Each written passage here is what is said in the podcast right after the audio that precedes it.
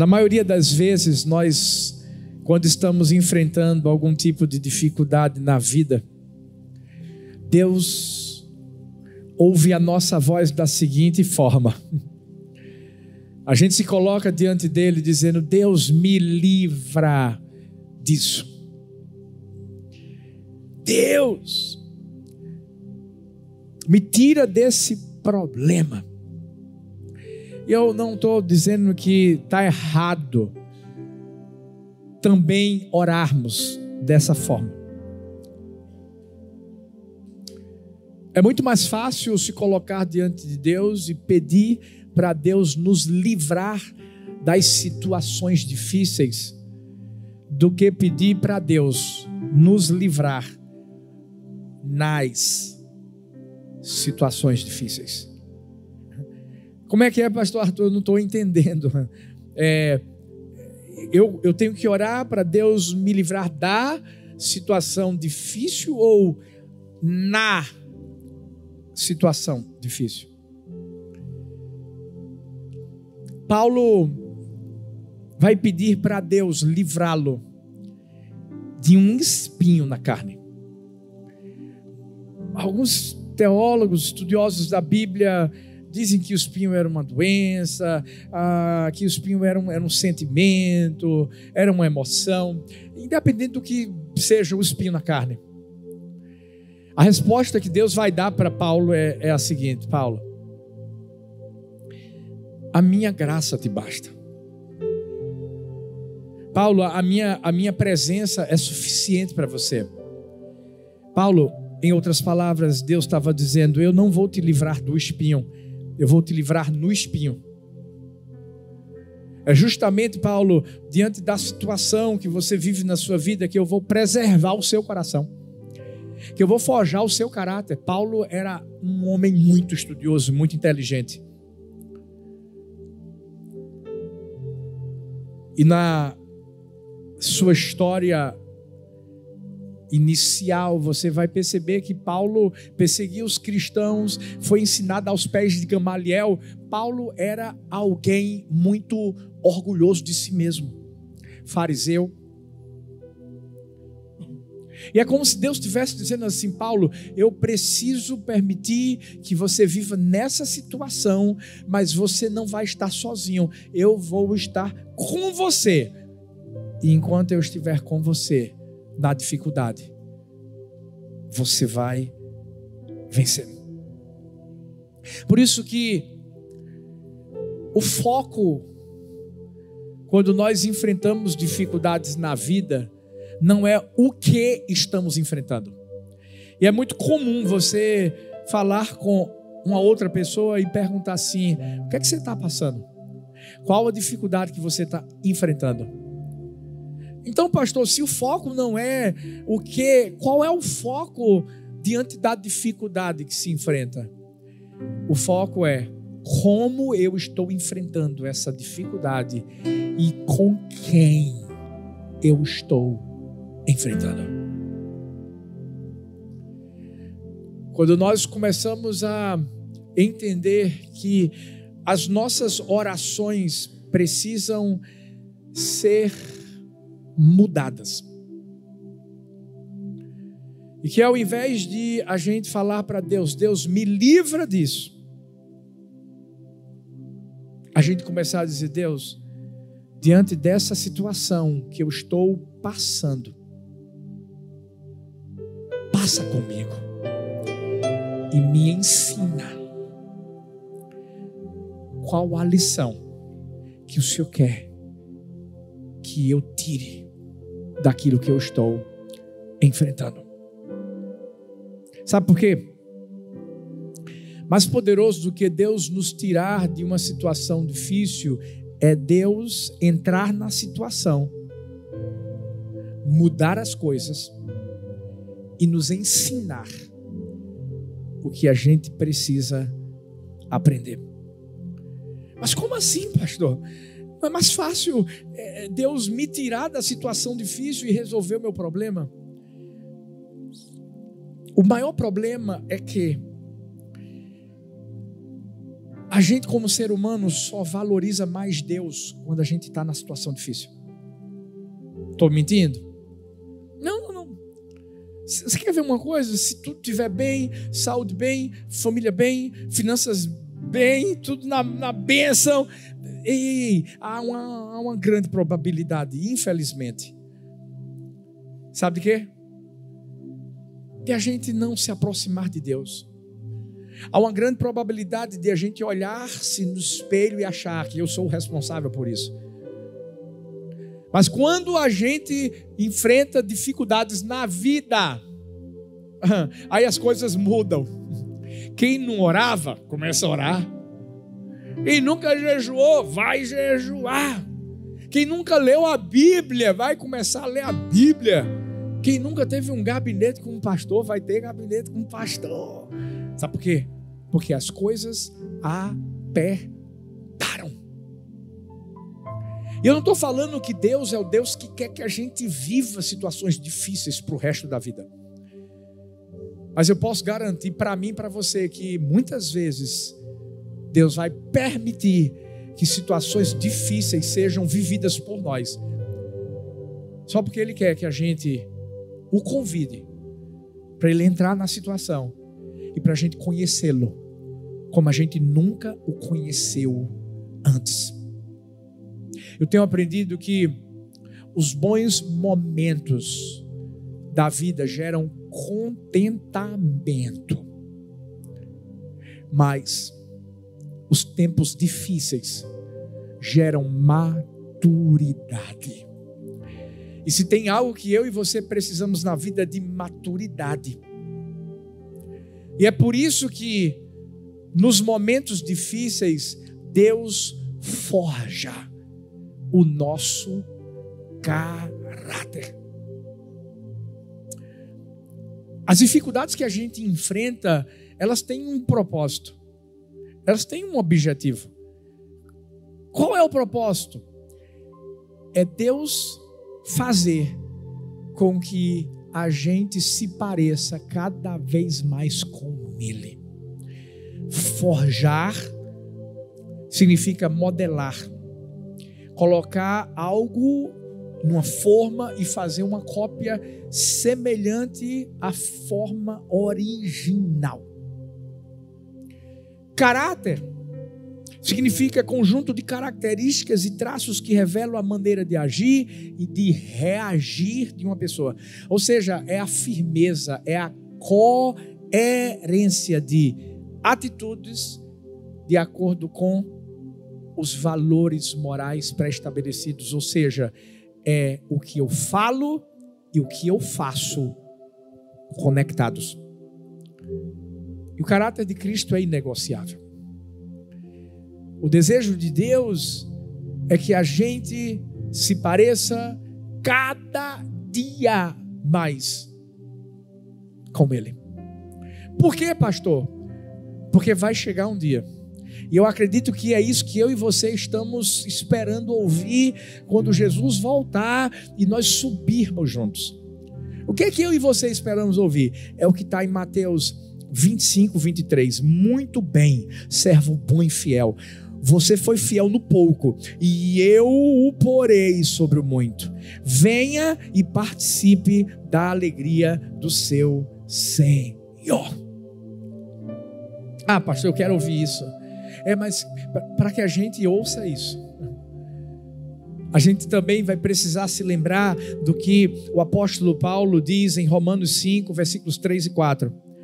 Ele diz assim: não só isso, mas também nos gloriamos nas tribulações, porque sabemos que a tribulação produz perseverança e a perseverança um caráter aprovado e o caráter aprovado esperança. Perceba que é uma escadinha que você vai subindo e que começa como pastor com a tribulação, com a dificuldade.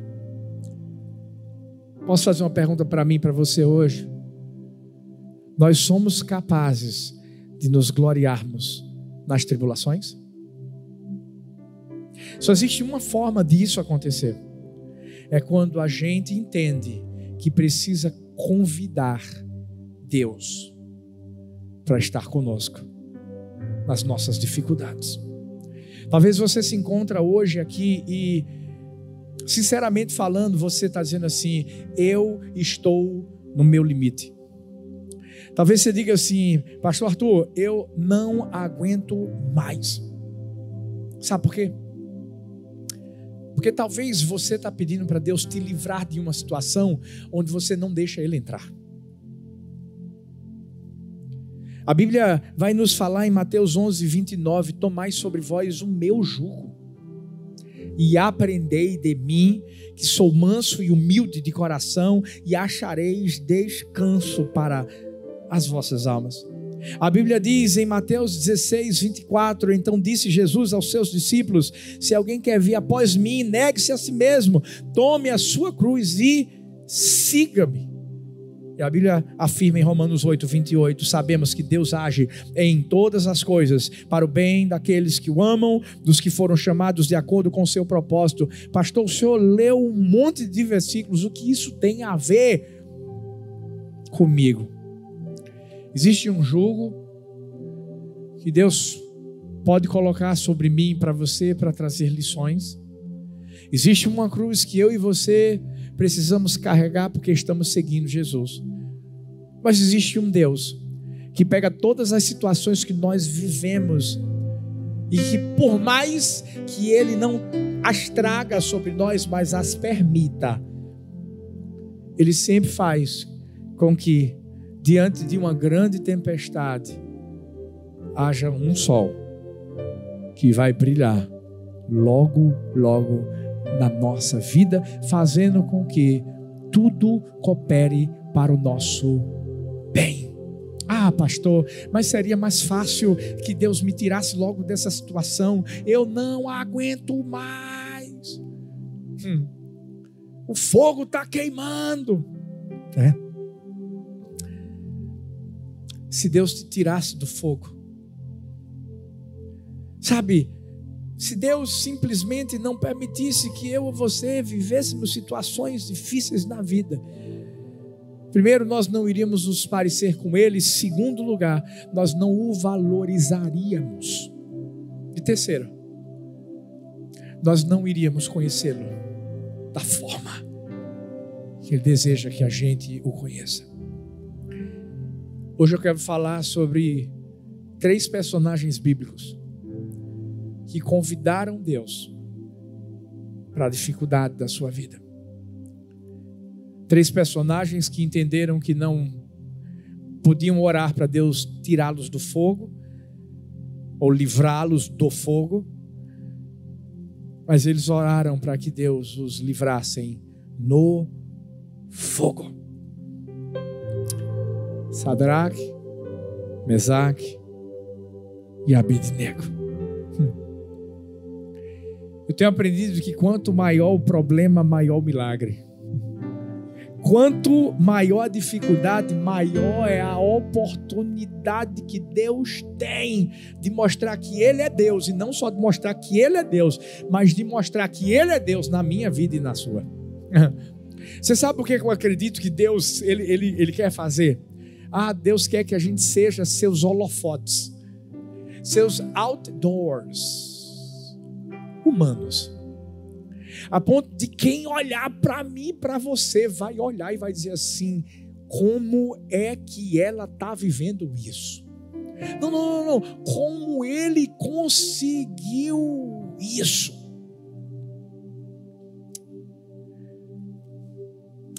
Tem coisas que Deus não quer que a gente escape delas. Deus quer que a gente supere elas. Eu não sei qual oração que você está fazendo hoje. Talvez você pensou assim: eu vou lá na igreja do amor, eu quero ouvir uma palavra assim, sabe, que vai fazer eu, eu, eu, eu simplesmente é, deixar de viver o que eu estou vivendo de forma instantânea. E, escuta, não vai acontecer. Talvez você está orando a Deus, dizendo assim: Deus, eu, eu, quero escapar dessa situação difícil, eu quero escapar desse fogo. E Deus está dizendo assim: não vai escapar agora, não. Eu quero que você supere. Eu quero que você atinja o máximo de potencial que eu coloquei sobre sua vida. Eu quero que você, sabe, tenha uma fé é, exagerada, é, transbordante. Eu quero que você influencie, eu quero que você inspire as outras pessoas, porque quando elas olharem para aquilo que você viveu, elas vão dizer assim: se Deus fez na vida dele, se Deus fez na vida dela, Deus também pode fazer na minha. Você pode celebrar isso? Eu não sei, eu não sei se você já leu essa história de Sadraque, Mesaque e Abednego e talvez ficou se perguntando, meu Deus, por que Deus não, simplesmente chegou e, e, e tirou aqueles, nem, não, não, não deixou eles irem para a fornalha? Ah, a história seria diferente. Mas lembra do texto que eu li, Isaías 43, 2: Quando passares pelas águas, estarei contigo. Quando pelos rios, eles não te submergirão. Quando passares pelo fogo, não te queimarás, nem a chama arderá em ti. Escuta, ei, quando a Bíblia diz que a gente tem que passar, é porque tem que passar. Não é que a gente quer passar. Não é que a gente escolhe passar. É como se a dificuldade nos escolhesse. Obviamente, eu sei que Deus sempre traz o bem para a nossa vida. Mas muitas vezes o diabo é justamente ele que chega diante de Deus e diz assim: Será que ele aguenta? Será que ela aguenta?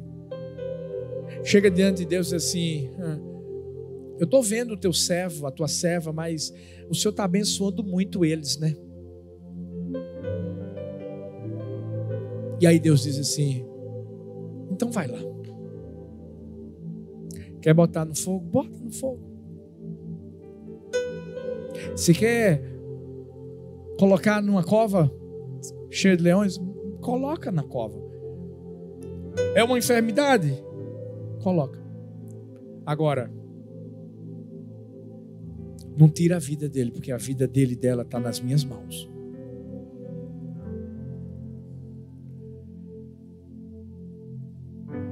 É como se as dificuldades nos escolhessem, porque o diabo tem raiva de mim, de você. Eu lembro que 20, 19 anos atrás, ou mais, mais, no nascimento da nossa primeira filha, havia primeiro um sentimento de alegria por estarmos esperando a nossa primeira filha. E aquela alegria se transformou num pesadelo. E eu confesso que eu orava, Deus, livra a gente disso. Livra a gente disso. E três meses depois, a nossa primeira filha morreu. Talvez você diga assim: e aí, pastor? Como é que Deus permite que isso aconteça? Eu só estou pregando essa mensagem hoje aqui, porque eu tive que vivê-la lá atrás. Foi quando eu entendi que não é livrar da, mas na.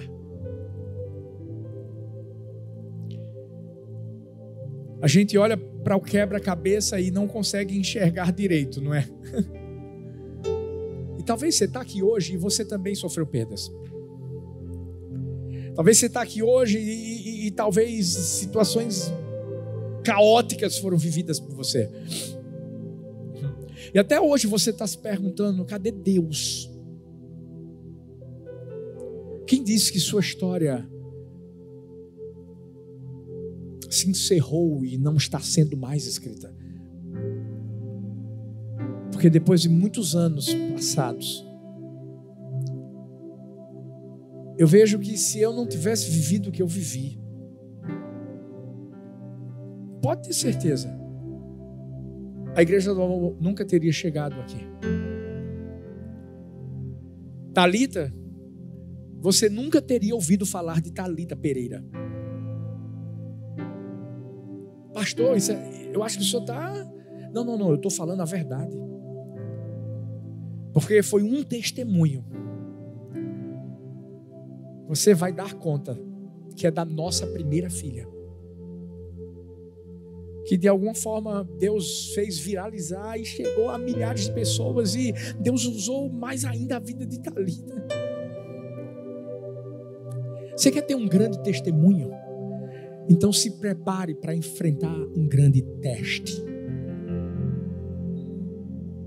O teste vem antes do testemunho.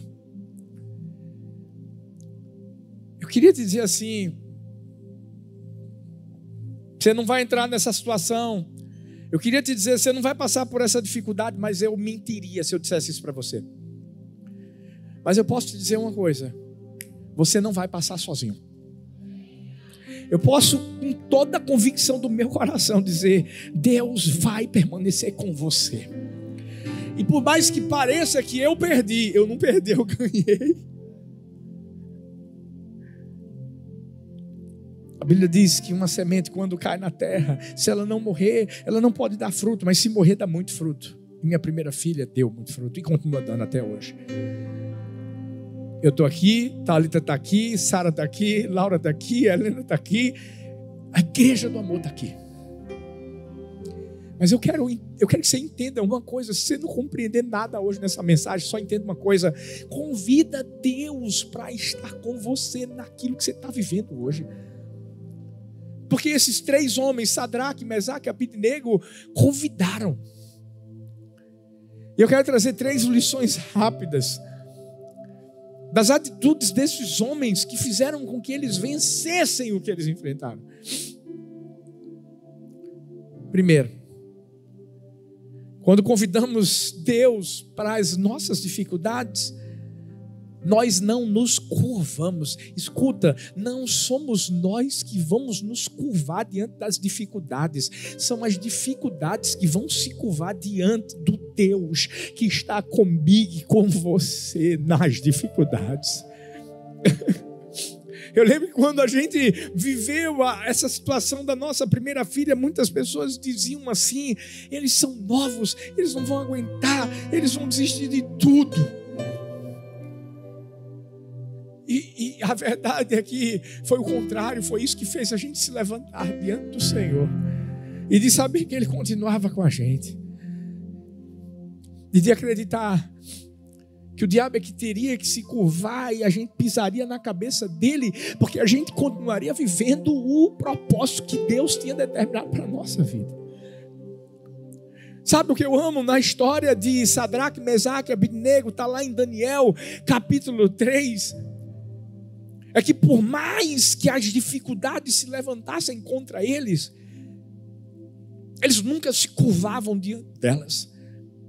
A Bíblia diz que o rei Nabucodonosor vai baixar um decreto.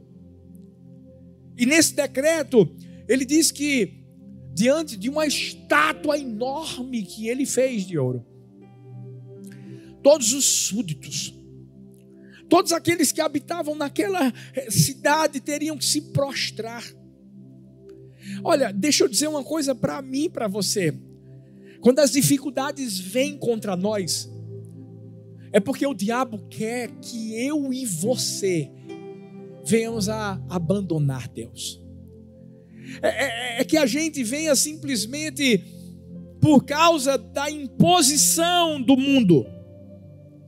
A gente deixa de seguir Deus. A gente deixa de amar a palavra. A gente deixa de se consagrar, de se comprometer com o Senhor. O que é que o diabo queria na vida de Sadraque, Mesaque e Abednego? Que eles simplesmente dissessem: se nós não nos curvarmos, nós vamos morrer.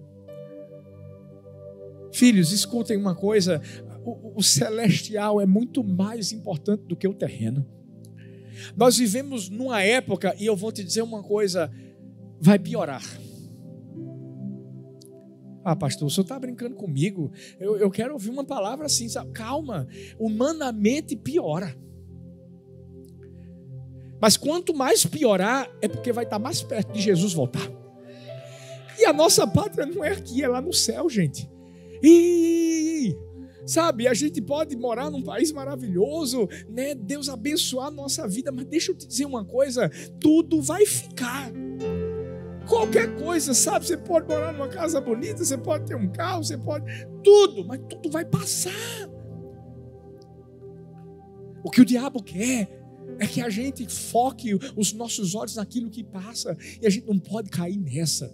Sabe por quê? Nem a morte, nem a vida, nem anjos, nem principais, nem nada poderá nos separar do amor de Deus. Nada. Ei, ei, é Ele, o foco é Ele. Vamos se colocar no lugar de Sadraque, Mesaque e Abidinego. Um decreto sendo baixado. E eles sabendo que se eles não se prostrassem diante daquela estátua, ei, eles morreriam. E não seria qualquer morte, é, é, é, serem colocados em uma fornalha, gente. Quem aqui já se queimou alguma vez? É uma experiência horrível, é ou não é? Qualquer tipo de queimadura, por menor que seja, ei, é horrível a experiência. Agora imagine você entrar numa fornalha. Imagina os pensamentos que vieram na mente deles. Mas eles carregavam dentro de si algo que na verdade já estava inserido no nome que eles tinham. Não, não era Sadraque, Mesaque e Abidinego. Esses foram nomes babilônicos que eles receberam. Ananias, Misael e Azarias. Você sabe o significado desses nomes? Ananias, o Senhor é gracioso. Misael, quem é como Deus? E Azarias, o Senhor ajudou. Em outras palavras, era Deus falando com eles: Eu sou gracioso. Eu dou a vocês o favor que vocês não merecem. Quem é que pode ser como eu sou? Eu os ajudarei sempre. Por isso que eles não se prostraram diante da dificuldade que eles estavam enfrentando, eles convidaram Deus para entrar com eles na dificuldade. Na verdade, os seus nomes eram era uma, uma, uma forma de Deus lembrá-los de que Deus era com eles. É como Davi diz no Salmo 23, versículo 4: Ainda que eu andasse pelo vale da sombra da morte, não temeria mal algum, porque tu estás comigo, a tua vara e o teu cajado me consolam. Davi diz que a gente vai andar. Escuta, o vale da sombra da morte existe. As aflições, como diz a Bíblia, no mundo tereis aflições existem. Mas é diferente quando nós convidamos Deus. Sabe, quando nós entendemos que existe um jugo que é dele. Quando nós entendemos que existe uma cruz, mas que ele está conosco. Com ele a vitória é certa. Esses homens não pensaram no fogo, porque se eles pensassem no fogo, eles se prostrariam. Eles não pensaram nas imposições que estavam sendo trazidas. E eles simplesmente convidaram Deus e mostraram que a única pessoa para quem eles se curvariam era Deus. Quais são as imposições que o mundo tem tentado trazer sobre nossa vida? sobre a, a nossa família. Sabe quais são as imposições que o mundo tem tentado trazer sobre a nossa vida, sobre a igreja? É como se o mundo quisesse que a gente escolhesse o que a gente pode pregar e o que não pode pregar. O que a gente pode ler o que não pode ler na Bíblia. Filhos, escutem bem uma coisa. A gente vai ser perseguido. Mas a gente não pode abrir mão disso, da palavra. ela é lâmpada para os nossos pés, ela é luz para os nossos caminhos. Só tem uma coisa que não passa: ela. Tudo que Deus disse que ia acontecer, vai acontecer. E quando Ele disse que estaria conosco todos os dias da vida, é porque isso também insere depois que morrermos. Paulo dizia: Eu não considero a minha vida preciosa para mim mesmo, porque ele sabia qual era a pátria que é que o diabo está tentando fazer através da dificuldade que você está enfrentando? Ele quer que você se curve? Ele quer que você desista? Ele quer que você peça para Deus te livrar do fogo? Não, não, não, não. Continua seguindo em frente. Mesmo que o caminho tenha uma placa dizendo Vale da Sombra da Morte, mesmo que o caminho tenha dizendo assim Fornalha Ardente, mesmo que o caminho tenha dizendo Tempestade, não se curva diante dessas dificuldades, se curve diante daquele que faz as dificuldades se curvarem diante de nós. Como assim, pastor? Se ajoelha se prostra. Qual foi a última vez que você se ajoelhou?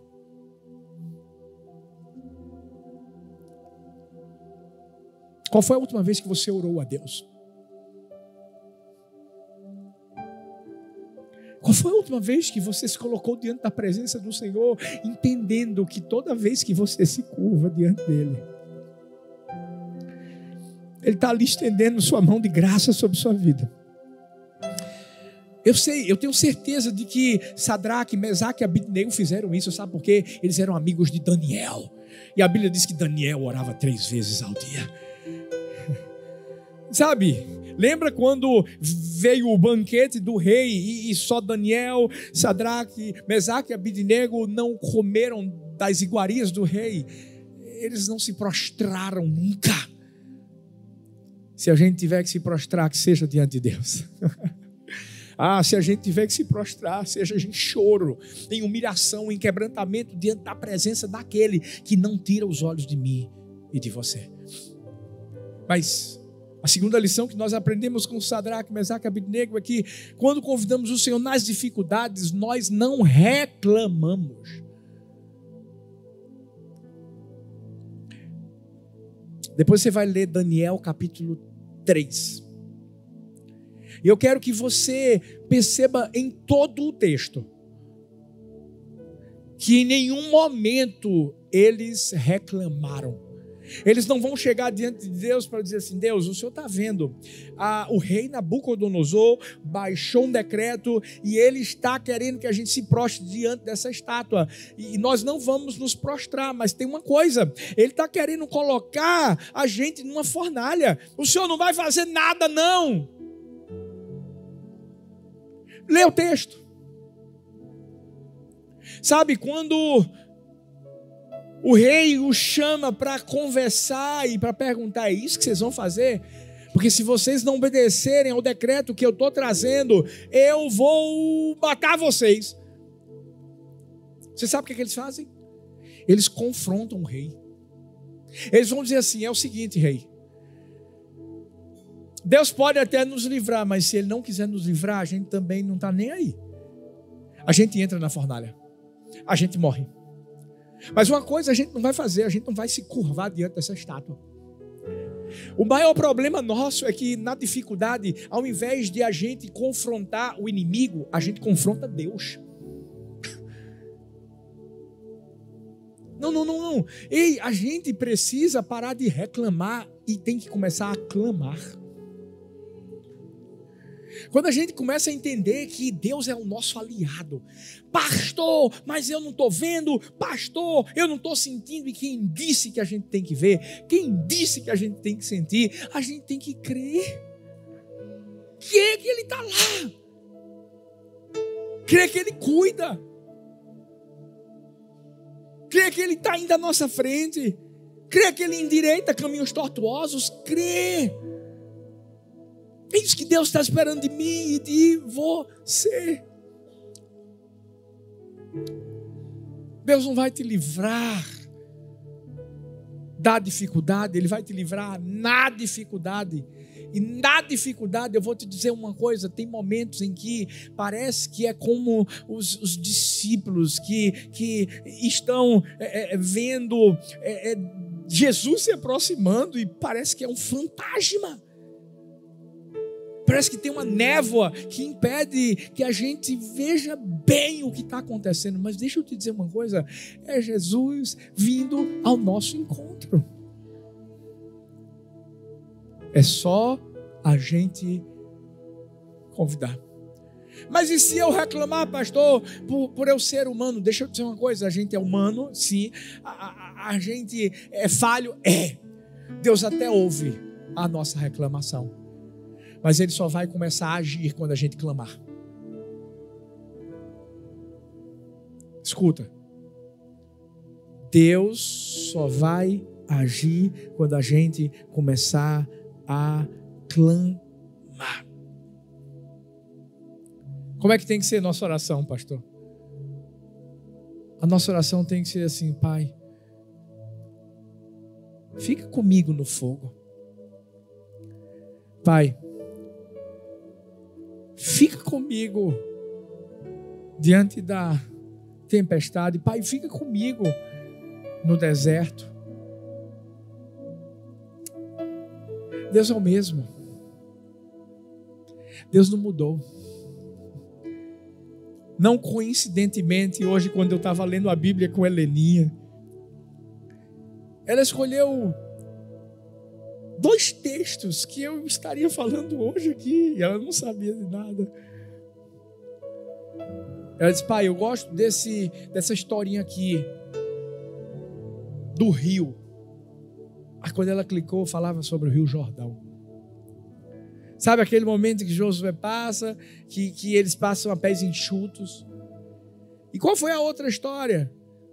A das muralhas de Jericó, porque para chegar em Jericó tinha que passar pelo Jordão. Algo sobrenatural que Deus faz, o povo rodeando lá aquelas muralhas. E aí eu disse: Vamos ler outra. Ela disse: Eu gosto dessa aqui. Qual era? A passagem do povo de Israel pelo rio vermelho, pelo mar vermelho.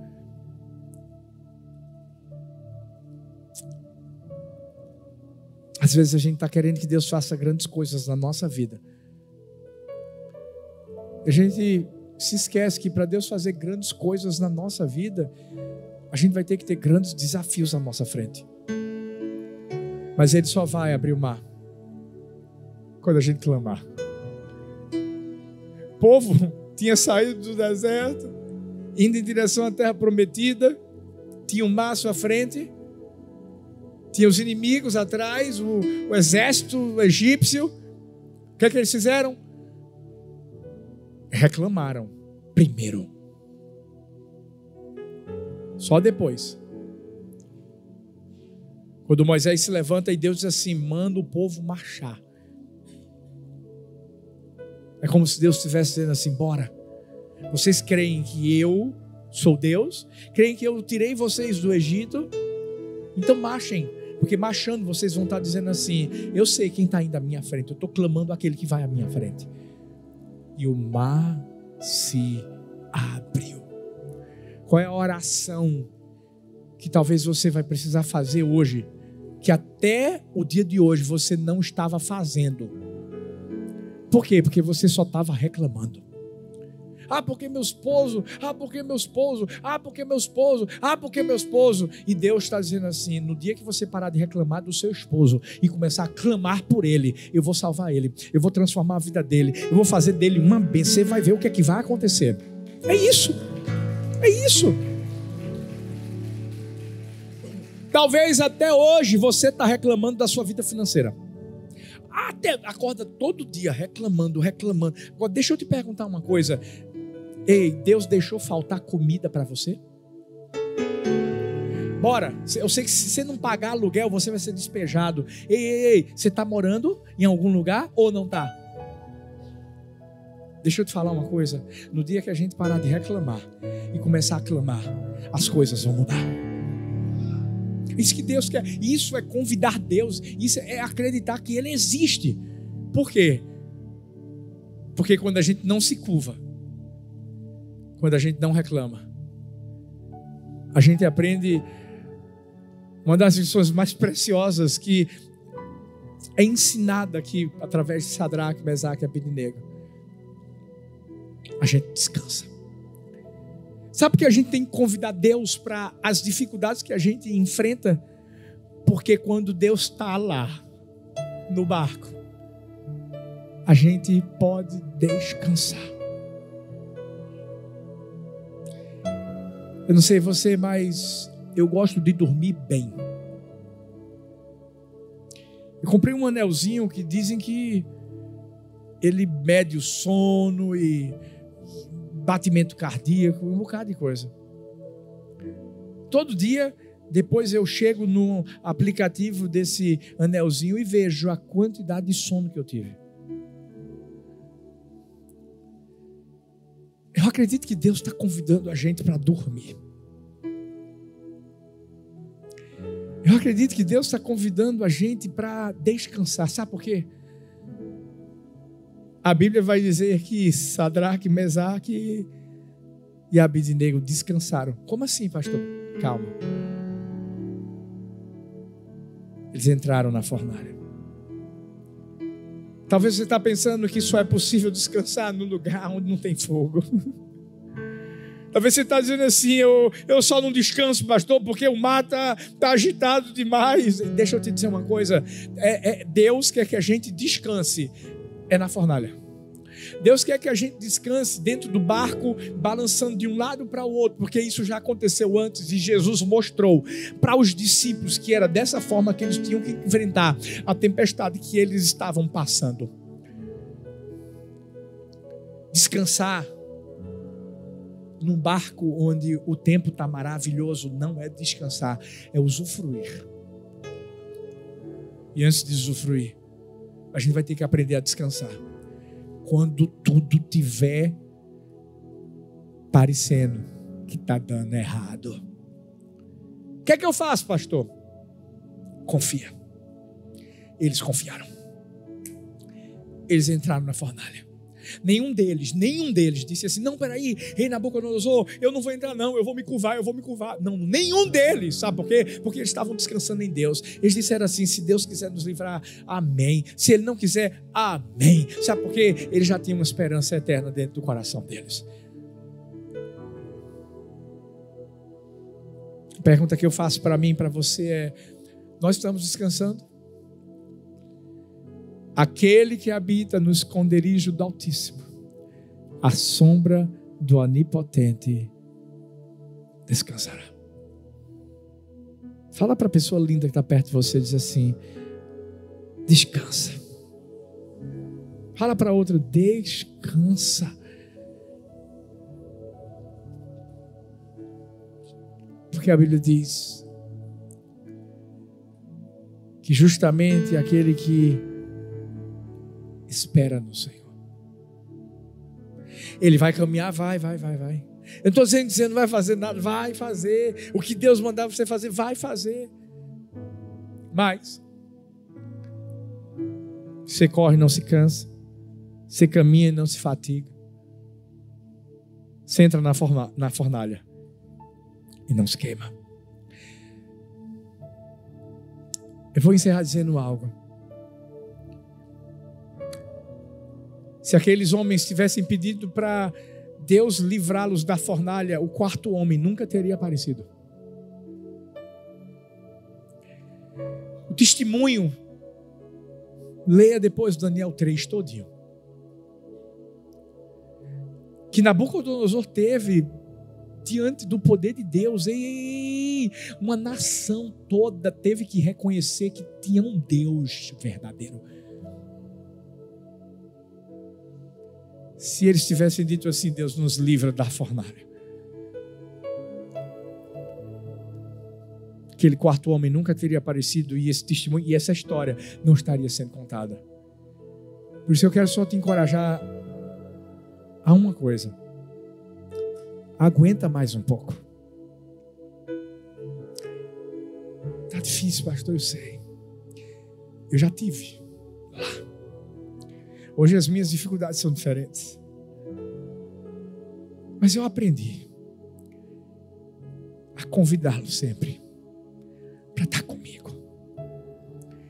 para pegar minha mão, para caminhar comigo e para me ajudar. Porque depois, quando Ele me der vitória, a vitória não vai ser minha só.